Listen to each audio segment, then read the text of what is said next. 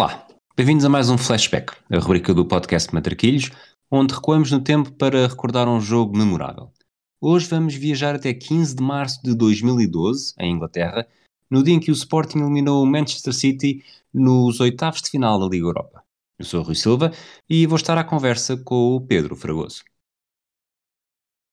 Olá, Fragoso. Olá, Rui. Este jogo é, salvo erro, pelo menos do ano mais recente que já houve um flashback. Tenho ideia que o Atlético do Barcelona também era desta temporada, portanto é quase na contextualização é capaz de ter sido dos mais simples que, que, se, pode, que se pode fazer até agora, mesmo que obviamente não, não estiveste em todos, já estiveste em bastantes também, mas é completamente diferente fazer isto do que um Camarões uh, Nigéria, como fizemos no último. Certo, eh, são mais 10 anos do que esse Camarões Nigéria, por exemplo, mas uh, é curioso pegar por aí porque ao olhar para este jogo, ao ver este jogo, fazer a preparação, o contexto, uh, também sinto o peso dos anos, já passam quase praticamente 10 anos e, um, e, não, e não deixa de ser interessante algumas coisas e alguma evolução tão, tão uh, interessante no, nos dois casos, até nas duas equipas, um, em num curto período de tempo. Ah, e, essa, e acho que é por aí que também vamos explorar um bocadinho ao longo destes, destes próximos minutos. Um, neste, neste primeiro flashback assim dedicado às competições europeias e, e aos, aos clubes portugueses. Já agora, o que é que o que é que te chocou mais a ver o jogo? Onde é que tu sentiste mais o passar dos anos? Em que momento? Sim, muito. Se é alguma coisa que vais querer desenvolver mais à frente, uh, guarda para mais tarde. Mas não, não, não, não. Eu acho, eu, eu, eu, eu não, sei se é tanto o que me chocou, mas nota, nota-se duas coisas. Que é o, o, facto do City jogar. Nós em 2022 temos uma ideia do City, ao final de tantos anos de Guardiola, completamente clara, completamente uh, interiorizada e que se reconhece. É, é automático falar do City uh, com um determinado estilo de jogo e determinada uh, forma de jogar. Um,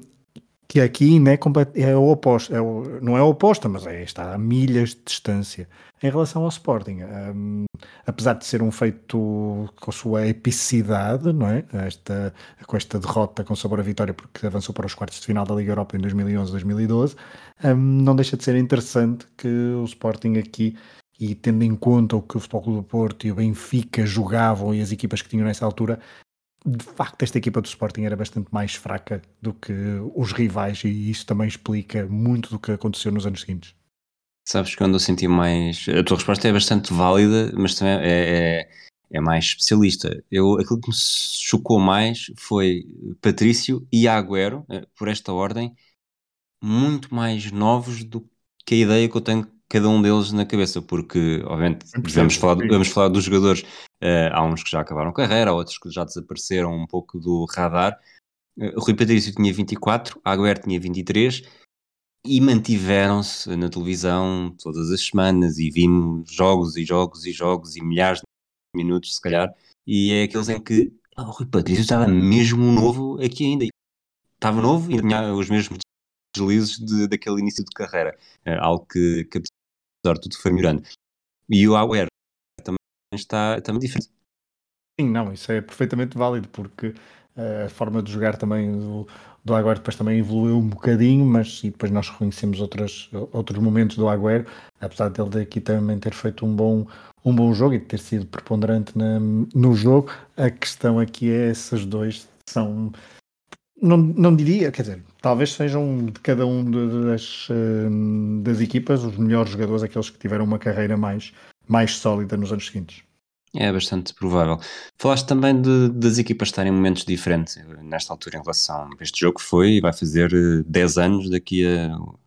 Bom, nós estamos a gravar isto no dia 13, vai fazer 10 anos eh, a 15 de março, portanto está, está muito quase. Uh, o, o Manchester City era orientado pelo Roberto Mancini, viva mais, vivia mais uma temporada de grande investimento para garantir o tão ansiado título que lhe escapava desde 1968. Portanto, o Manchester City estava aqui mesmo no, na prequela do, da hegemonia no futebol inglês. Neste verão tinham investido mais de 100 milhões de euros na contratação de Sérgio Agüero ao Atlético Madrid, Samir Nasri e Gael Clichy ao Arsenal e Stefan Savic ao Partizan. Mick Richards era o jogador mais antigo no plantel, estava lá desde 2005, portanto estamos a falar de um jogo de 2012. Joe Hart tinha entrado em 2008 e de resto todo o plantel estava no máximo na quarta temporada uh, no City of Manchester. O Joe Hart tinha entrado em 2006, peço desculpa, todos os outros é que eram a partir de 2008. A armada de estrangeiros, já fruto deste grande investimento, incluía Tevez, Agüero, Yaya e Colo Touré e Mário Balotelli, bem como talvez um dos maiores destaques à altura, o espanhol David Silva. A equipa tinha vencido a Taça de Inglaterra na época anterior, naquele que fora o primeiro título de elite, excluindo aqui a segunda divisão, o segundo escalão inglês, desde a Taça da Liga Inglesa em 1976. Portanto, era de facto um Manchester City muito diferente daquele que olhamos, apesar de já haver, Fragoso, aquela noção de que era um City fortíssimo, estava longe de ter a tradição que, ou aquela quase responsabilidade que já tem hoje em dia. Tinha mais a, havia mais o, o, a aura de ser um clube muito gastador, o facto de ter o investimento uh, árabe, e já não era o primeiro grande investimento que tinha no século XXI, porque nós já vimos um, uh, um investimento de, outra, de outras origens e vimos inclusivamente o City cair para a segunda divisão, ou seja, ainda no século XXI, portanto estamos a falar de uma equipa que até já tinha passado pelos escalões inferiores em Inglaterra, mas, uh, mas disseste, disseste as coisas importantes sobre, sobre esta, esta contextualização do City. Recordemos que o City, quando jogou aqui com o Sporting, estava na luta pela Premier League e depois uh, no final até falaremos sobre isso, mas vai conquistar a Premier League finalmente em 2011, 2012, nesta mesma época, uh, mas estava numa luta com o, com o Manchester United. Uh, já tinha sido, no entanto, eliminado da Taça de Inglaterra pelo próprio Manchester United na terceira ronda. Um, chegou aqui à Liga Europa de uma outra forma, porque tinha estado na, na, na Liga dos Campeões, uma, um regresso à principal competição de, de clubes da, da Europa uh, que não foi lá muito agradável, apesar do grupo ser um pouco um pouco complicado com o Nápoles, com o Bayern de Munique e também com Vila Real. Um, o, o, Manchester City ficou em terceiro, caiu para a Liga Europa e nos 16 avos de final tinha defrontado, curiosamente, o Futebol Clube do Porto, uh, um Futebol Clube do Porto que tinha acabado, que era o vencedor em título da Liga Europa, um, já com Vitor Pereira a treinador, e o City tinha tranquilamente despachado ao Futebol Porto com um parcial de 6-1 na eliminatória, 2-1 uma vitória no Dragão e uma goleada em Manchester 4-0, apesar desse jogo, o 4-0 ser, vamos dizer, um pouco mentiroso em relação ao que, ao que se passou em campo, mas uh, todos nós conhecemos também as dificuldades que o Futebol Porto tem em Inglaterra. Em relação ao ao City ainda, uh, o que é que eu tinha aqui para dizer? Que no verão anterior tinha perdido, por exemplo, o fim da carreira de, de Patrick Vieira, tinha,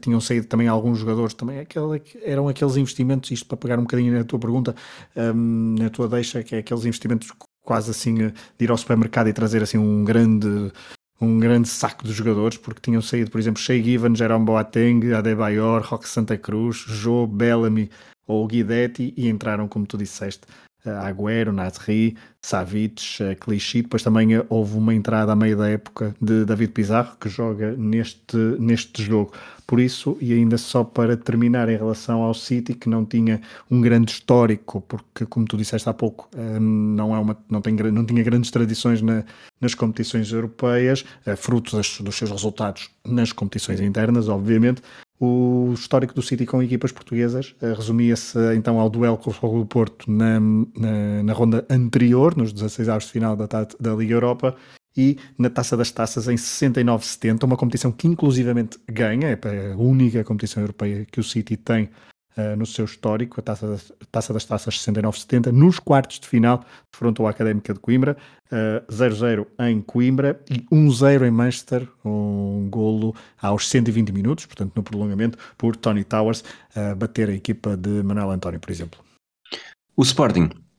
era orientado por Sapinto, tinha substituído Domingos Paciência no início do ano, quase no início do mês anterior, em fevereiro. Era a primeira época completa de Godinho Lopes como presidente do clube e tinha havido um grande reforço do platel, com destaque para jogadores como Van Volswinkel, Schars, Capel, Insua, entre outros. O Sporting não vencia um título uh, desde agosto de 2009, na altura a Supertaça, já estava longe do campeonato, embora tivesse presença assegurada na final da Taça de Portugal, onde iria defrontar a académica de Cédric Soares e Adrian Silva. Estava, ao contrário do City, na Liga Europa desde o início, venceram um grupo com Lazio, Vaslui e Zurique com extrema facilidade, fazendo história ao ponto de assegurar o, campe... o apuramento, aliás, com apenas três jornadas disputadas depois de vencer na Suíça, em Al na Suíça com o Zurique e em Alvalade com o Vaslui e com a Lazio. Nos oitavos de final, eliminaram a Legia de Varsóvia depois de um empate a 2 na Polónia, no jogo que assinala a estreia de Sapinto, e uma vitória tangencial em Alvalade por 1-0.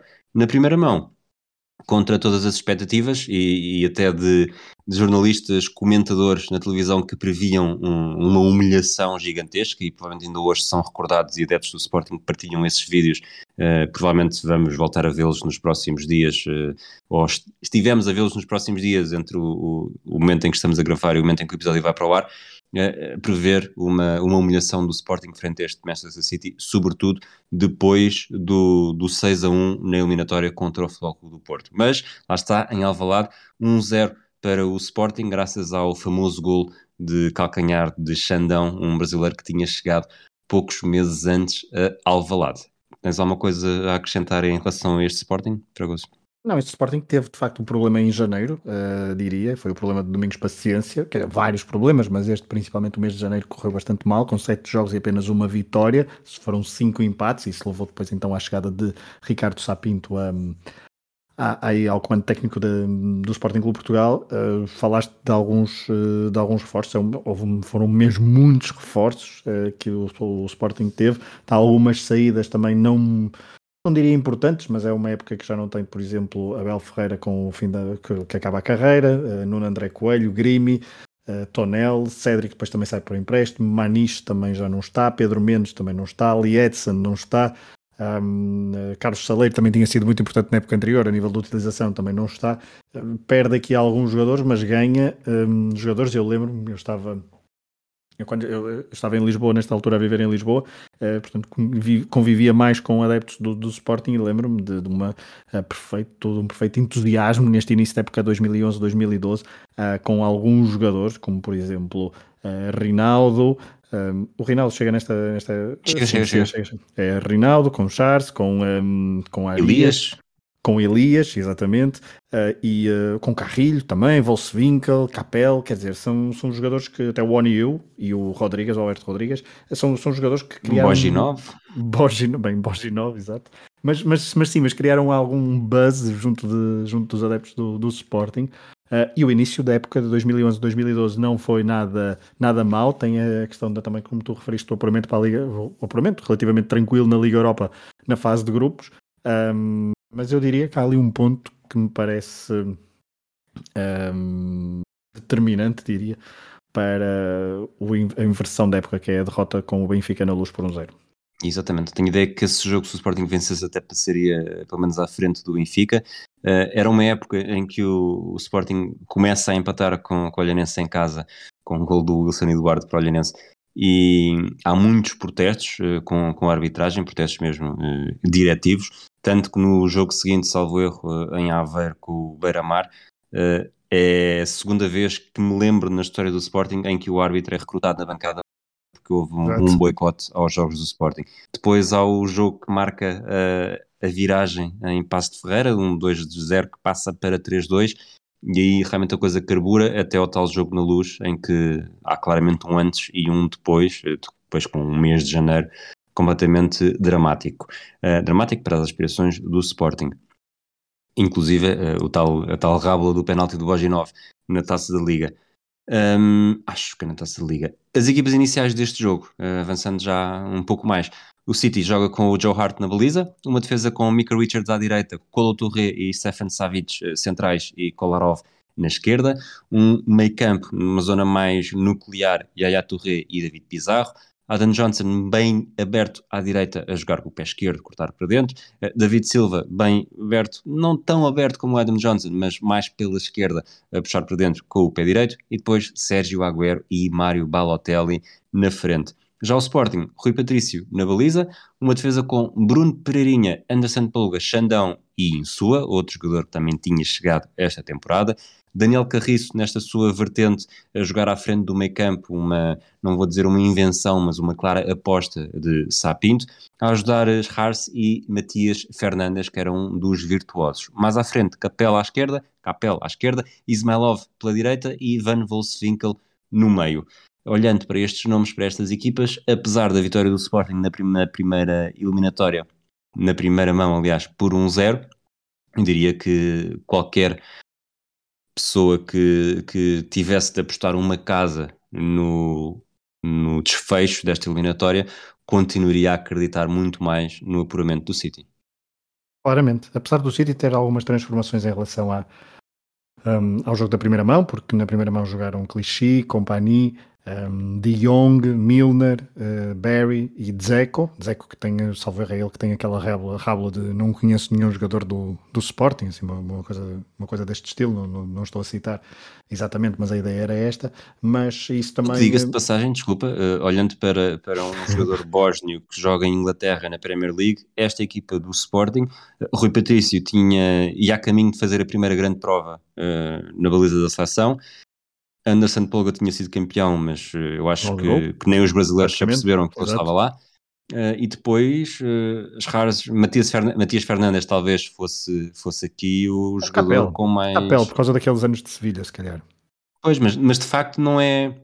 Obviamente é, é um, é um tiro nos pés uh, comunicacional, mas não é de chocar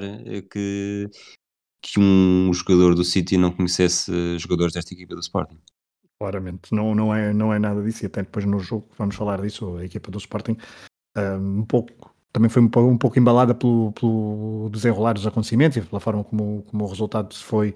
um, avolumando, mas também não faz uma exibição por aí além, os jogadores nota-se que estão furos abaixo daquilo até, por exemplo, agora já estamos habituados a ver o, o Sporting jogar ou que estávamos a ver, habituados a ver os adversários em Portugal a jogar, mas ainda em relação ao City, não é propriamente a equipa tipo de, do City 2011-2012 que defronta o Sporting, porque uh, Clichy era o habitual defesa esquerdo, Zabaleta era o, o habitual defesa direito. Isto era, estamos aqui numa altura isto talvez agora nos últimos anos não tenha acontecido tanto, mas as equipas inglesas desprezavam um bocadinho a Liga Europa, sempre, sempre o fizeram, um, e aproveitavam para colocar, vamos chamar as segundas linhas, por isso é que Savic se calhar também está aqui como titular, uh, David Pizarro também, porque uh, Gareth Barry não está aqui como, como titular, uh, Nasri também era um elemento importante da equipa e, é, e faz parte da equipa tipo, vamos chamar-lhe assim, do City 2011-2012, uh, e isso também revela aqui um, um bocadinho de, dessa, dessa gestão habitual dos clubes ingleses na uh, Liga Europa. Agora, não deixa de ser uma equipa com, com nomes uh, sonantes, com nomes importantes, com uh, muitos deles, alguns até com passado e com vitórias na, na própria Liga dos Campeões, como é o caso de Yaya Touré, um, ou vitórias em competições europeias, um, por exemplo, Agüero. Agora, não é, não, não deixa de ser uma equipa, uma equipa fortíssima. Entrando no jogo, uh, arbitrado pelo norueguês Tom Harald Hagen, nota-se naturalmente um, um, uma posse de bola superior do City, mas um Sporting uh, limitado no sentido de, no, no, tal acordeão do jogo. Era uma equipa que não conseguia fazer uma passagem de defesa-ataque uh, muito rápida, mas para mim uma das chaves do jogo foi ter estar a jogar futsal. E o que é que eu quero dizer com isto? E, e, e, na verdade eu acho que o jogo, o jogo, lá está, estamos a gravar no domingo dia 13, uh, eh, o Sporting jogou recentemente no Dragão, uh, com devidas diferenças, mas o Sporting tinha intérpretes para guardar a bola e, e com isso criar algum perigo num City que apesar de tudo tinha, vou dizer, de grandes limitações uh, defensivas e pelo menos o segundo gol foi um desses exemplos porque com, com Ismailov, uh, com Matias, com o próprio, o próprio Carriço ali à frente da defesa, uh, tinha muitos jogadores uh, que conseguiam não necessariamente progredir em velocidade, mas matar ali um jogo para pôr o jogo a um ritmo que o City não estava habituado. Obviamente que não, que não daria, tal como não deu para vencer o jogo, mas deu para acalmar um pouco e foi um pouco por aí também que conseguiu chegar ao ataque com perigo e eventualmente chegar a gols. Essa imagem do futsal é perfeita porque eu uh, e subscrevo na, por completo, porque de facto uma pessoa olha e, e de facto é essa, essa incapacidade do Sporting em fazer uma, uma jogada quase jogada coletiva no bom sentido, com uma progressão uh, tranquila. A não sei que fosse terreno. capela correr com, com a testa Bem, para baixo. É? Exato, isso aí foram, foram algumas vezes, mas uh, quase, quase nunca com sucesso, uh, quer dizer, nenhuma com sucesso porque não houve gol, mas, mas ainda por cima sem grande perigo. mas essa, essa, essa progressão da defesa para o ataque era feita,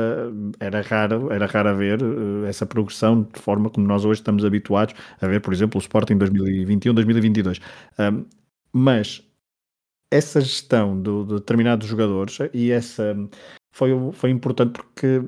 a própria havia uma consciência do qual era o resultado e de como é que a eliminatória se iria jogar e de quais eram as limitações da própria equipa e quais eram os pontos fortes da outra equipa. E raramente o City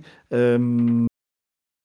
posso, raramente se posso dizer ao longo da partida que o City uh, massacrou, ou esteve sempre na, então, na primeira parte, isso praticamente não existiu. E o Sporting, não, o Rui Patrício, não, não, não teve uma noite tranquila, mas houve momentos em que não, não teve praticamente trabalho. E isso deve-se à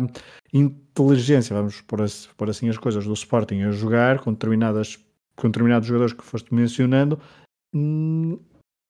em sítios estratégicos do jogo. Obviamente que é um futsal mais alargado, mas era congelar a bola em determinados sítios para não haver o perigo do City pegar na bola e aproveitar as limitações defensivas do Sporting.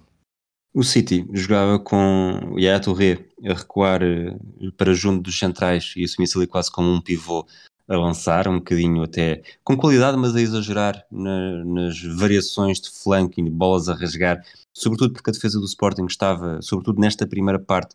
estava muito bem uh, colocada e a, a, fechar muito os caminhos. Uh, o Sporting, lá está, defendia, defendia bem, uh, Capella e Ismailov sendo extremos flanqueadores a atacar, a defender, eram juntavam-se muito a Charles e a Carriço, e acaba por ser Matias que jogava mais, próprio, mais próximo de Van Wolfswinkel para travar a progressão pelo corredor central. E de facto, entrando no jogo, havendo este, este controle territorial do City, quase que olhamos para as oportunidades e, e verdadeiras oportunidades acabam por ser mais para o lado do Sporting do que para o lado do City, porque eh, temos, um, temos aos 16 segundos um remate do Charles que, pronto, a bola vinha. Eu tinha, tinha um treinador que dizia para o, para o homem que ficava uh, à entrada da área no, nos cantos a favor que era bola vem, bola vai, que era para não, não correr o risco de perder a bola ali e dar, dar origem a um contra-ataque que, que pudesse. É aquilo que nunca, se, nunca ninguém aceita, que é como é que um, um canto a nosso favor acaba num, num golo de, do adversário. E havia sempre essa expressão do bola vem, bola vai, uh, a responsabilidade é minha, era o que ele dizia. E aqui o Charles apanhou a bola ali à entrada, não foi bem à entrada da área, mas foi na posição central uh, não estava provavelmente convidativa, mas ele deu, acabou por dar um sinal e rematar num momento que para mim até foi, uh, não sei se te recordas exatamente dos detalhes dos dois jogos, mas até foi um momento simbólico porque no mesmo, uh, no mesmo, uh, como dizer, enquadramento no Manchester City Porto, o jogo em Inglaterra, no primeiro minuto a Agüero tinha marcado para o City e aqui o Sporting quase que surgia a dizer calma lá, nós eh, estamos aqui para tentar fazer alguma coisa, eh, não necessariamente uma relação com o Floco do Porto, porque sofrer um gol no primeiro minuto é quase, é quase para dizer que qualquer equipa pode sofrer, mas, mas pelo menos há aqui uma nota de estamos aqui, estamos em vantagem eliminatória, mas não vamos ignorar a baliza do Joe Hart quando for possível. Um, esse é, é uma, uma, boa, uma boa metáfora, até porque o gol do, que o Futebol do Porto sofre, lembro-me que para além de condicionar todo, todo o jogo, porque o Porto aí teria de marcar, teria sempre de marcar dois golos, mas condicionou muito psicologicamente os jogadores. E aqui ao contrário, foi o Sporting. Um, os primeiros, os primeiros cinco minutos, depois desse remate, são muito confusos. Uh, o City nunca conseguiu comandar o jogo como era a partir da sua obrigação. Uma pessoa se calhar pensaria que nos primeiros 15, 20 minutos, o City ia ter mais bola, ia encostar o Sporting às cordas, estava 1-0 na eliminatória, sem também arriscar demasiado, lá está, porque não podia sofrer um gol em casa, mas iria ter um controlo uh, do jogo o mais uh, absoluto possível. Mas o Sporting, para além de não ter deixado, parece-me que também há bastante mérito na forma como o City encarou, a, encarou o jogo. Não sei se há algum desleixo, se há algum menosprezo em relação à equipa à equipa de Alvalade, mas um, todos os primeiros minutos, aliás, são mais interessantes, interessantes no ponto de vista, vamos até dizer do ponto de vista jornalístico, até por causa, por causa de alguns problemas com adeptos do Sporting na bancada, que são muitas vezes filmados na, no início da, da partida, nos primeiros minutos, com algumas confusões com os stewards, não, não, não consigo perceber exatamente a razão, mas uh, e depois uh, vamos dizer que o primeiro lance de perigo, assim mais perigoso, será um canto de Matias Fernandes com o Xandão de cabeça a criar uh, alguma, algum burburinho na baliza de, de Hart. Sim, Xandão vai ao, ao, segundo andar, cabeceia ao lado, mas lá está, é uma ameaça e é uma ameaça dentro daquele pacote de, de opções que o Sporting tinha para criar perigo. Não criava, não seria nunca num contra-ataque puro, seriam neste lance de bola parada, seria lance em que Ismailov e Matias, esta dupla, que não só neste jogo, mas nesta, nesta fase de Sapinto, acabou por ser muito decisiva, sobretudo quando, quando Ismailov começa a jogar à direita, uh, quando com Domingos até era mais Carrilho que jogava, uh, e torna, dá mais estabilidade e mais bola, menos vertigem uh, ao Sporting. No minuto, praticamente no minuto seguinte, aos 10, o City responde de alguma forma, um cruzamento largo e o Adam Johnson nas costas do, do Insua uh, com o pé esquerdo remata de primeira ao lado, Patrício limitou-se a seguir a trajetória da bola. E depois há momentos em que lá está, o City usava e abusava destes momentos, tentava procurar as desmarcações no, no espaço entre a defesa do Sporting e a baliza e tivemos dois momentos desses em que Balotelli, uma aos 12, outra aos 20, há sempre na primeira uh, a, recepção, a recepção é? é? mesmo má, na segunda é o segundo toque, portanto há a recepção, um segundo toque para colocar a bola a jeito e aí acaba por permitir, salvo erro, que Polga apareça para recuperar a posição e, e, eliminar o perigo. Tanto que aí o Balotelli, já sendo o segundo momento destes, acaba por, já com a bola fora, mas um alívio para a bancada, com muita frustração, porque realmente percebia-se que o jogo não estava a correr uh, no, no sentido que os jogadores do City esperariam que fosse correr. Claramente, eu tinha aqui anotado essa, essa frustração do Balotelli com uma imagem do, do City do, né, até, até ao momento, o City completamente, não diria trapalhão, mas, mas perto disso, porque não havia, hum, não havia, não se conseguia caracterizar, não havia fio de jogo e os jogadores depois também psicologicamente estavam afetados hum, pela, hum, não, não se percebe exatamente porquê, um, do ponto de vista do Sporting eh, e quem esteve no, no, no, no City of Manchester dirá que os cânticos que se ouviam dos adeptos uh, leoninos podem ter influenciado e, e na transmissão percebe-se que uh, são muito fortes e que abafam uh, muito os, os adeptos do City,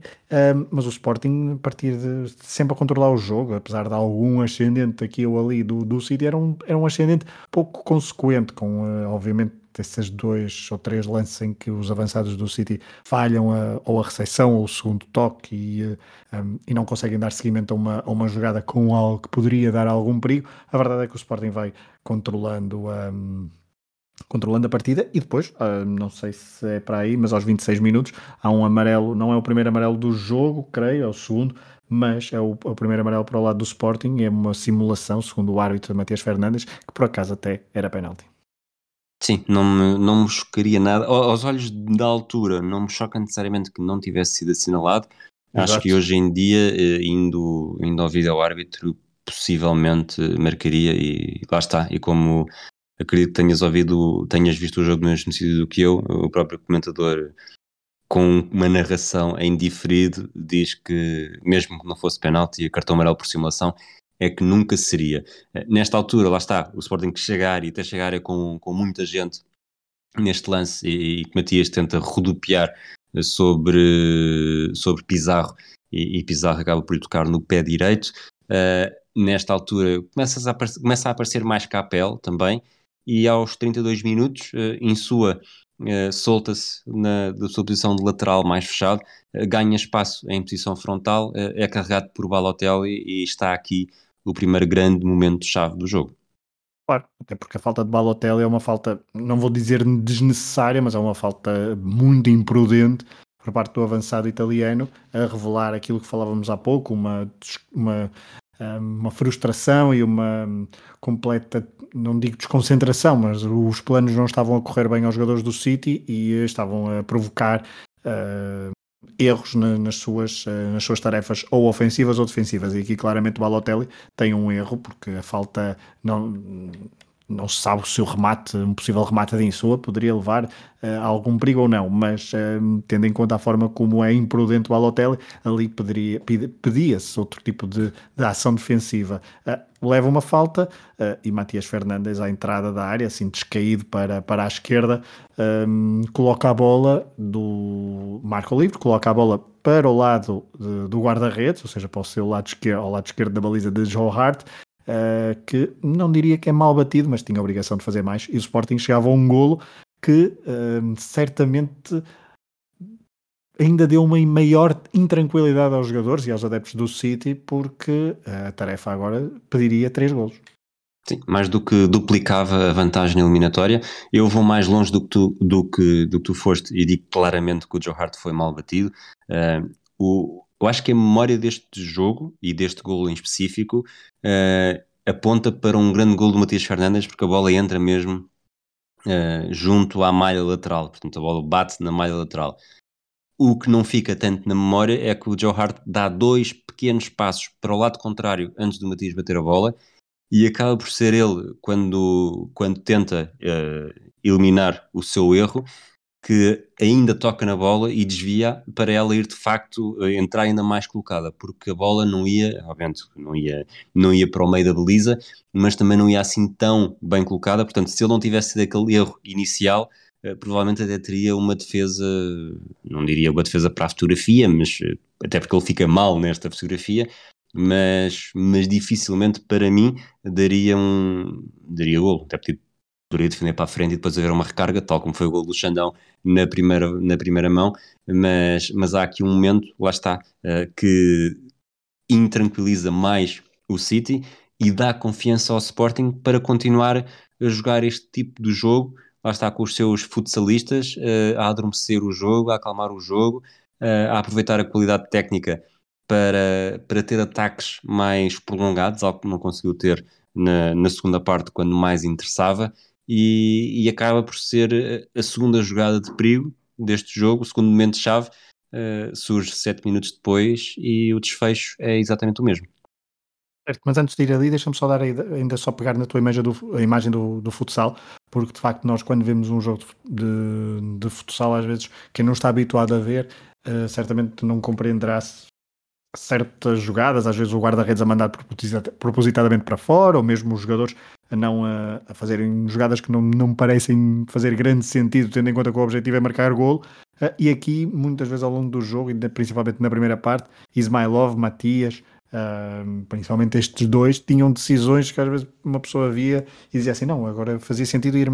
ir mais para a frente ou arriscar mais um bocadinho, mas não era esse o, o que passava, não, não foi isso o que passou pela cabeça dos jogadores, eles sabiam perfeitamente qual é que era o momento certo para, para atacar e lá está, 7 minutos depois do, do golo, o primeiro foi ao minuto 33, depois um, 7 minutos, ao minuto 33 ou ao minuto 34, agora não, agora não sei se 33. Foi, 33, sim. Portanto, 7 minutos depois uh, temos o, o golo do o segundo golo, que é uma combinação. É, é, durante, estes, durante os dois golos do Sporting, o Sporting baixou um bocadinho mais as linhas, o que é compreensível. O City percebeu que tinha ainda tentar se calhar fazer um gol antes do intervalo para que a tarefa na segunda parte não fosse ainda mais complicada, mas foi sempre eh, de forma muito desgarrada, nada, nada muito ordenada e nada com, com critério. O Sporting aproveitou essa, essa fase ainda de maior intranquilidade e tem uma, uma combinação muito interessante entre Ismailov e Pereirinha, há muito espaço pelo sítio. Uma pessoa vê o, vê o lance há muito, não, há, não aparece um meio, um, um, um nenhum, praticamente nenhum médio do City na, um, na, na, ajuda defensiva à, Uh, aos centrais, por exemplo, há um espaço enorme que é aproveitado pelo Sporting. Portanto, a combinação Ismael, Ismailov Pereirinha uh, pela direita, Ismailov centro e depois aparece uh, Ricky Van Volsink que só tem de empurrar e aí com aquele 2-0 e o, e o festejo de Sapinto, eu acredito que a maior parte dos adeptos, eu na altura lembro-me de pensar, está feito. E os jogadores e todo o staff técnico, a forma como festejaram, pensaram e até os próprios adeptos do City, os jogadores do City, pensaram: ok, desta não, não nos vamos safar e vamos ficar por aqui. De facto, este, este gol, para mim, ou o lance, o lance deste gol, é, é o momento em que a defesa do City mais pior fica na fotografia. Que é um, é um livro mais ou menos a meio, um pouco à frente do, do meio campo, da linha do meio campo. O Sporting joga a bola larga para o, o Ismailov e o Kolarov corta de cabeça, mas ao cortar de cabeça, saltar, uh, vai ao chão e, e, fica de fora do lance. O Pereirinha ganha a segunda bola sem dificuldade nenhuma, lança o, lança o Ismailov e o Ismailov tem todo o espaço do mundo para atacar a área e depois não há uma repetição em que se nota, não há um médio do City que estivesse próximo para, para fazer a cobertura defensiva ao Kolarov, os centrais também estavam longe e esse momento acaba por fazer ali o derrubar o primeiro dominó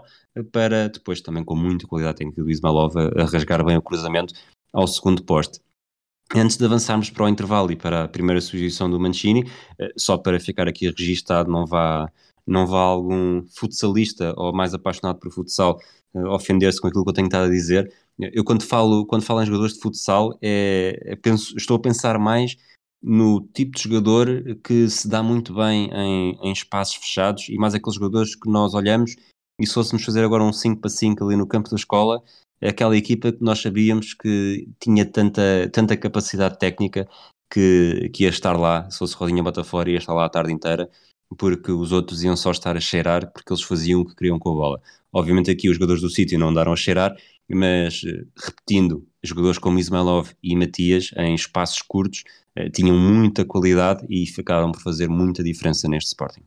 E, e com é, eu, essa ideia também entra, entronca um pouco na, na visão de Mancini ao intervalo e na, na substituição que fez, porque saiu um completamente desinspirado Adam Johnson, uh, que estava completamente perdido na ala direita uh, a jogar com o seu pé esquerdo, mas sem grandes decisões acertadas. Entrou De Jong para talvez para ligar melhor os setores, para dar maior liberdade a Yaya Torre e a, e a, e a David Silva. Uh, de Jong certamente que para. Ou seja, é uma substituição que aparentemente para quem está a perder 2-0, para quem precisa de marcar 4 golos, não faz. não fazer, atrás, não é? Não, exato, não faz sentido na teoria. Mas certamente que Mancini percebeu, e é aquilo que falávamos há pouco, que é a forma como o City defendeu, principalmente no segundo golo, uh, revelou ali muitos problemas. E por isso uh, Mancini optou por fortalecer ali a zona do meio campo e libertar aqueles homens que poderiam criar mais perigo, nomeadamente David Silva e Aya Torre, na forma como poderiam rasgar uh, as linhas de, do Sporting. E foi essa a primeira substituição uh, que aconteceu logo no início, da, logo ao intervalo, e o, o Sporting inclusivamente sentiu, eu acho eu, o 2-0 e entrou ainda com linhas mais baixas do que que tinha apresentado na primeira parte. Por isso, uh, talvez tenha começado aí psicologicamente a perder esta segunda parte. E nesta altura, o controle do relógio acaba por ser um fenómeno que todos nós eh, já passámos por ele. Acho que a última vez que liguei mesmo muito a este fenómeno foi quando vi pela primeira vez o, França-Portugal do Euro 84, em que Portugal está a ganhar 2-1 aos 113 minutos, acho que é isso, 113, e tu pensas, pá, isto agora já é muito impossível isto dar a volta, portanto, pelo menos os penaltis estão garantidos. E tu há bocado estavas a falar do intervalo, o que é que todos os, os intervenientes do jogo poderiam estar a pensar.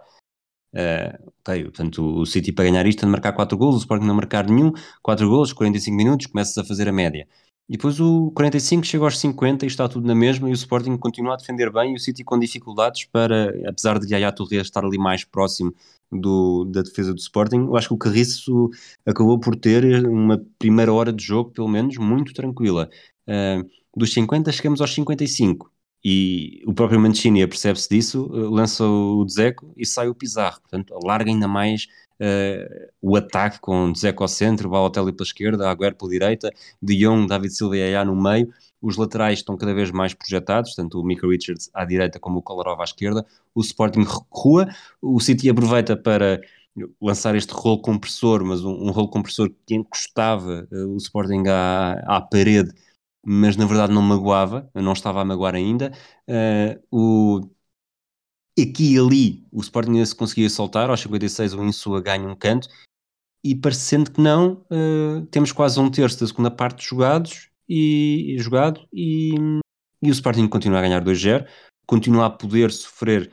3 golos e o City aqui já tinha de marcar 4 em 30 minutos. Portanto, nesta altura, eu diria que começa a tornar-se cada vez mais um, impensável para alguém do Sporting pensar, uh, sentir que esta eliminatória ainda poderia ser perdida. Uh, o que é facto é, é, é precisamente neste minuto que as coisas começam a mudar quase com, com uma grande rapidez.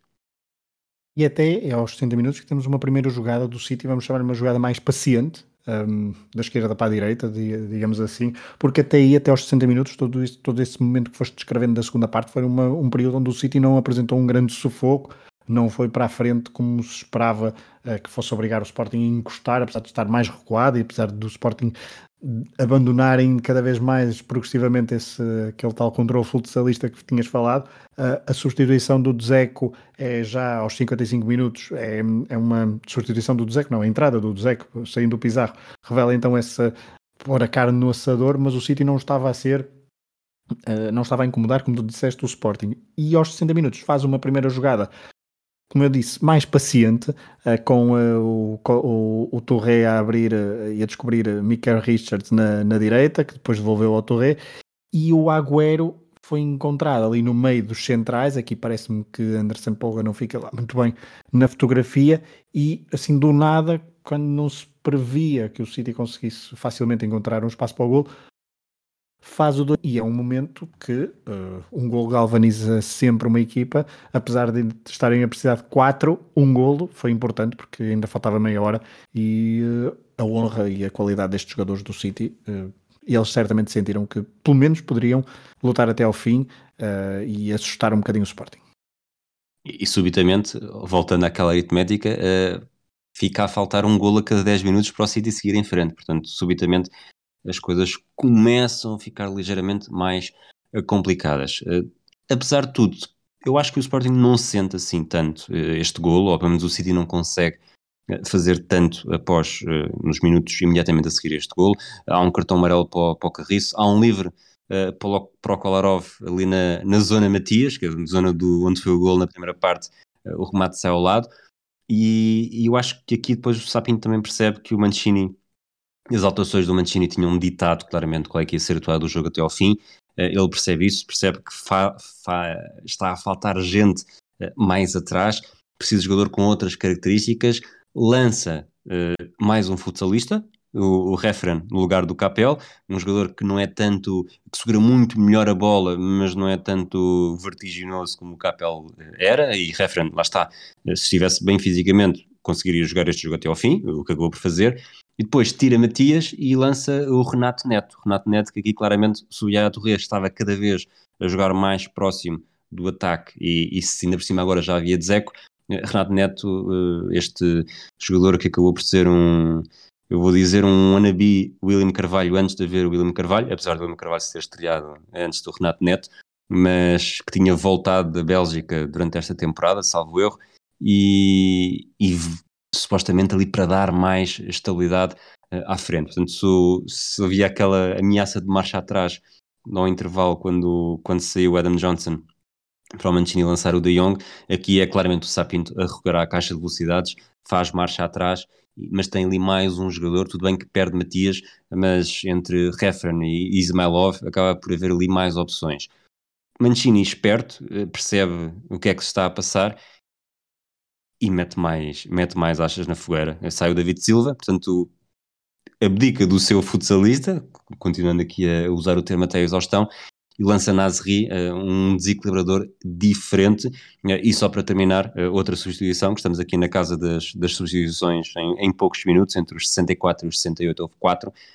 o Sporting e está Pinto acaba por fazer uh, esta metamorfose completa. Uh, Tiro Van Volswinkel lança o Carrilho, Carrilho mais um jogador para segurar a bola, para defender noutras zonas do terreno que Volswinkel não, não defendia, com velocidade, eventualmente, para, para lançar ataques uh, diferentes, mas também, lá está, com Referen e Ismailov, três jogadores que, que se destacavam e que ainda hoje, o Ismailov já não joga, mas que se destacariam por eh, segurar bastante bem a bola e quem sabe a partir daí numa combinação entre eles não só ir matando tempo, mas também manterem aquele estatuto de ameaça à baliza de Joe Hart.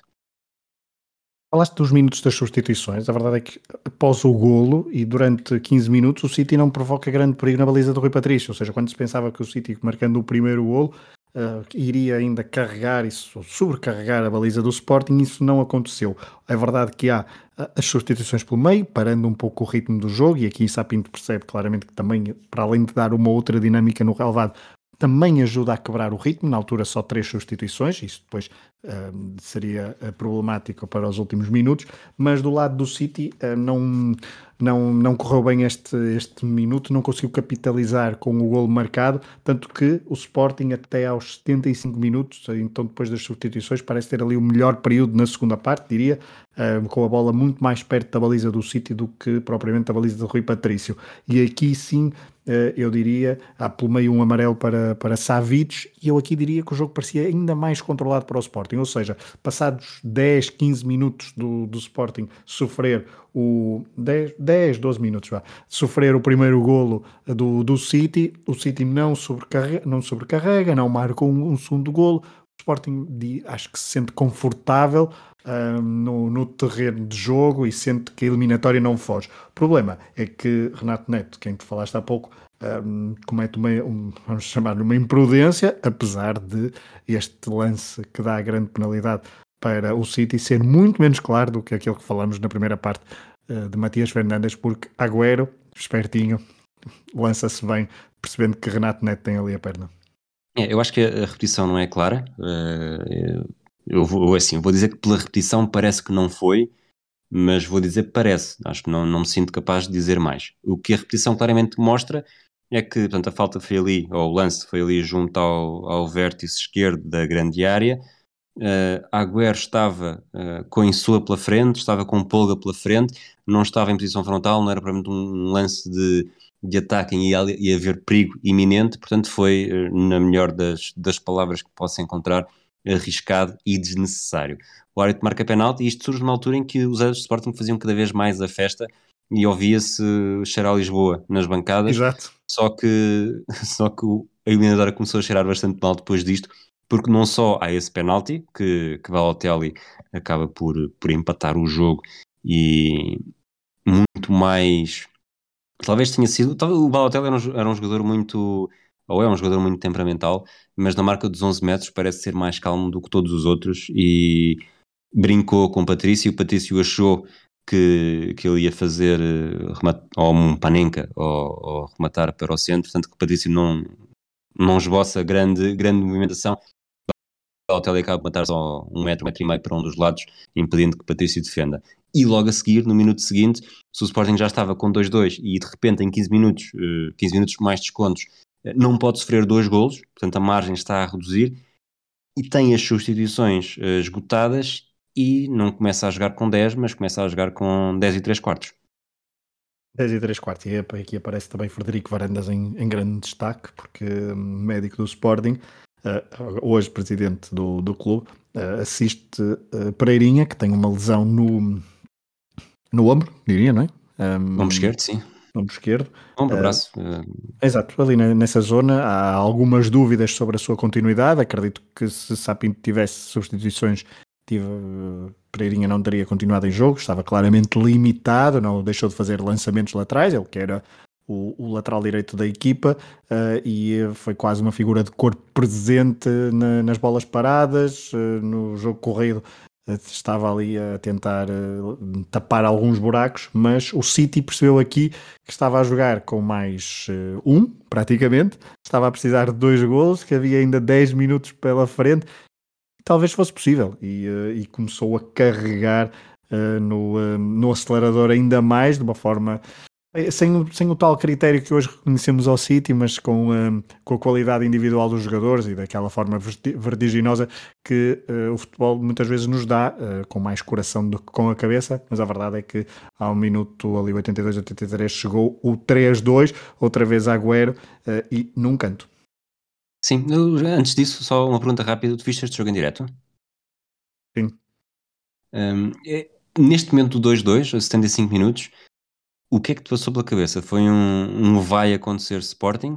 Porque eu acho que se, se tínhamos estado a falar do, dos vários momentos de, do que é que as pessoas iam pensando uh, com o passar do jogo, aos 76, já depois do gol, e com o Pereirinha com, em claras dificuldades e com o City com a carne toda no assador, o Sporting já quase sem uh, margem para sem margem para fazer, fazer mudanças que lhe permitissem voltar a assumir uma postura mais ofensiva, pelo menos mais equilibrada. Uh, parecia que, lá está, uh, o fado leonino e que poderia, o risco de acontecer Sporting era bastante grande. É pelo, que tinha acontecido com o Futebol do Porto umas, umas semanas antes. Acho que a forma como o City consegue marcar três golos rapidamente ao, ao Porto um, na segunda parte do jogo em Manchester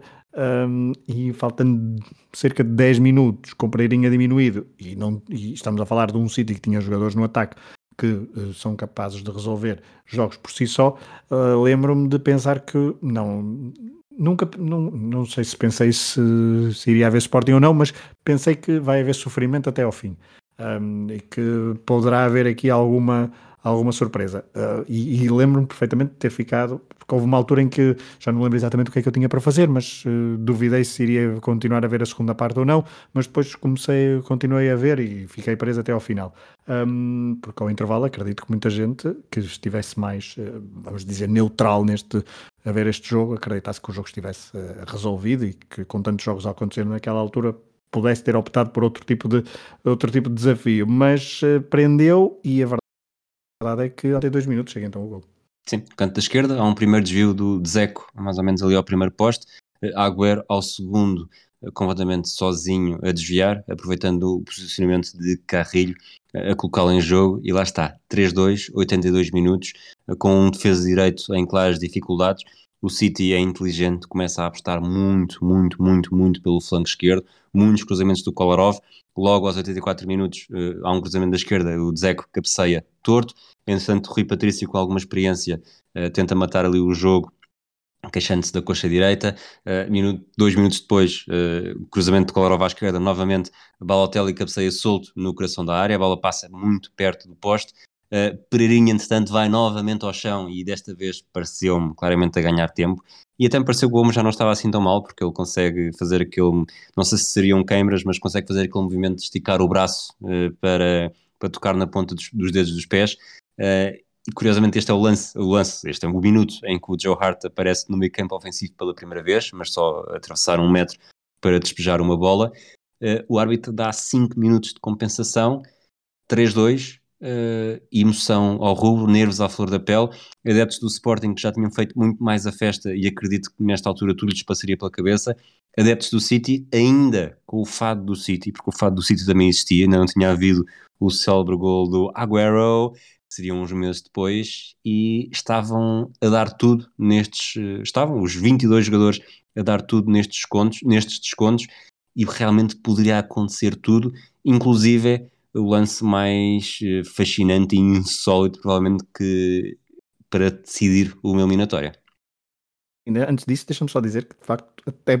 até houve Balotelli uh, old school, vamos chamar assim, um Balotelli clássico, porque neste, nos últimos 5, 10 minutos meteu-se com toda a gente, andava ali sempre a provocar os adversários, estava uh, completamente, não, não diria de cabeça perdida, mas era o típico Balotelli. Um, até que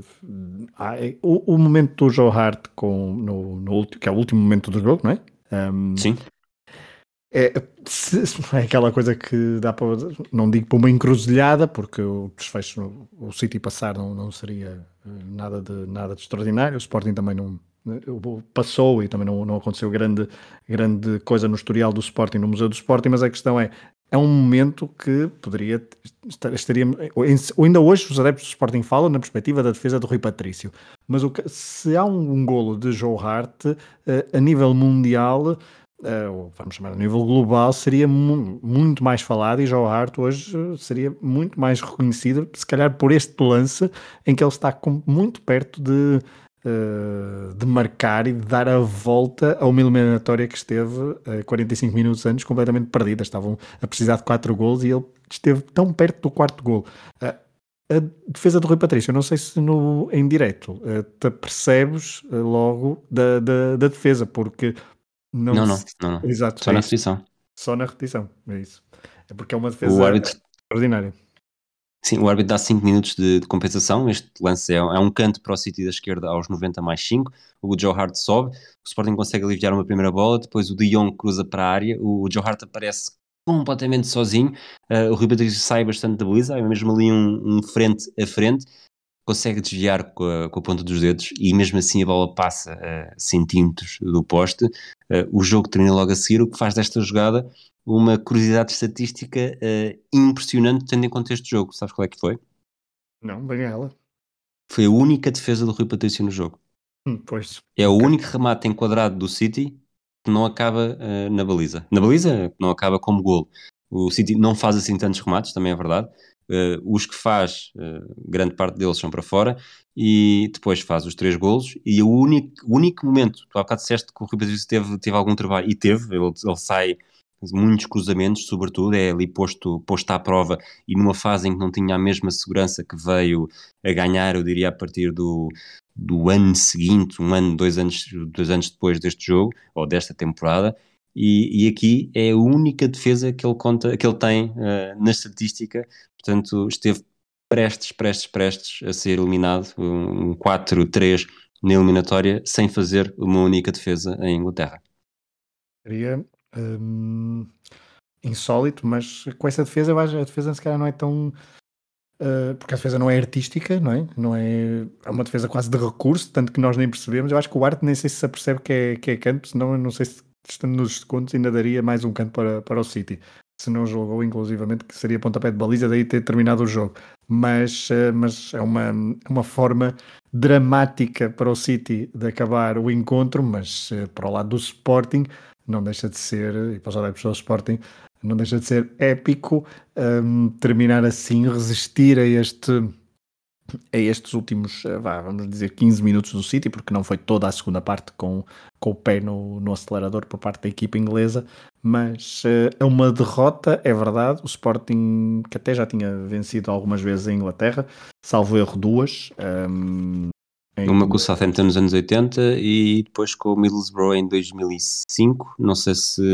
Exatamente, é isso mesmo. Se houve outra com o Bolton, mas acho que não. Não, com o Bolton foi um 1 em 2008 eh, e, portanto, depois, é uma, depois são uma série de derrotas, mas tem essas duas vitórias, ao contrário, por exemplo, do, do Porto, que, de, que falávamos há pouco. Um, mas já as duas vitórias na época 81-82, com o Malcolm Allison como treinador, com golos de Jordão e bis de Manuel Fernandes, vitória por 4-2 em Southampton e com o Middlesbrough, então golos de Pedro Barbosa, Lietzen e do Alá, num jogo até onde estava a vencer 3-0 ao intervalo e depois acaba, acho eu, 3-2. Exato. Um,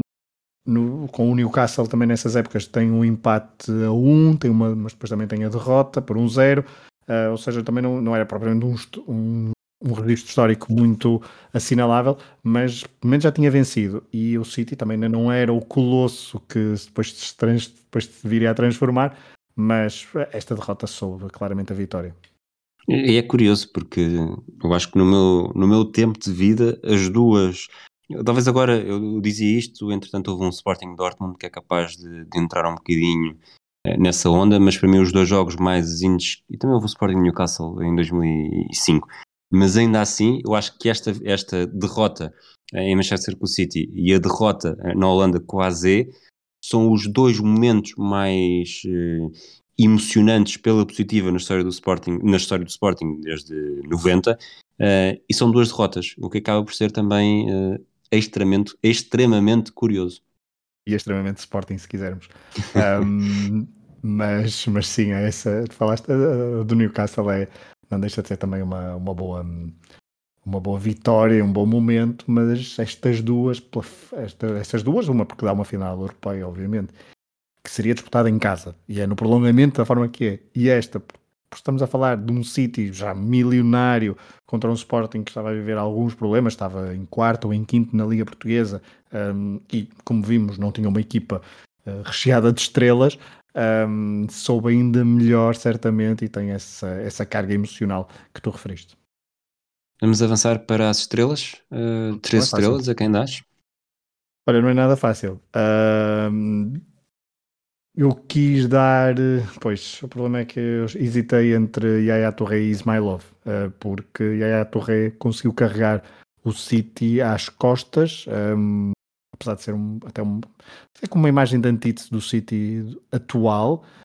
um, mas Ismailov, por tudo o que desempenhou enquanto jogou, acho que merece as minhas três estrelas. Quatro? Matias Fernandes faz uma ótima primeira parte, um, tem uh, dois ou três pormenores uh, incríveis, tem o golo, uh, ganha um penalti que não é que não é concedido, na minha opinião, mas o golo, apesar do demérito de, de, Joe, Hart, não deixa de haver ali intencionalidade por parte de Matheus Fernandes em colocar a bola daquele lado e, e tem, e tem momentos mesmo muito interessantes. Foi um, um grande craque que passou pelo futebol português, um pouco apagado em determinados momentos da sua passagem pelo Sporting por causa do contexto, mas merece as minhas quatro estrelas. E as cinco vão para? Olha, as cinco vão para Conagüero. Uh, porque pronto, marca dois golos, uh, tem uh, era claramente o jogador mais deste, deste sítio, apesar de ter, ter muito bons jogadores, uh, já aqui se começava a distinguir e ele que depois viria a tornar-se uma lenda em, um, em Manchester por parte do lado azul, mas marca dois golos e é ele que consegue encontrar os espaços para dar ainda algum ânimo ao, ao City até o final.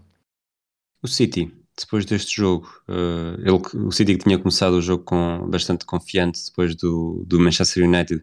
ter sido eliminado pelo Atlético Bilbao, portanto os adeptos tinham feito a festa, acabaram por uh, seguir para a mesma desilusão, mas uh, tiveram um ano bastante feliz porque conquistariam então o tão desejado título na Premier League. O que é interessante, eu não consegui desenterrar essa peça, mas nós escrevemos isso no I por, esta, por estes meses também,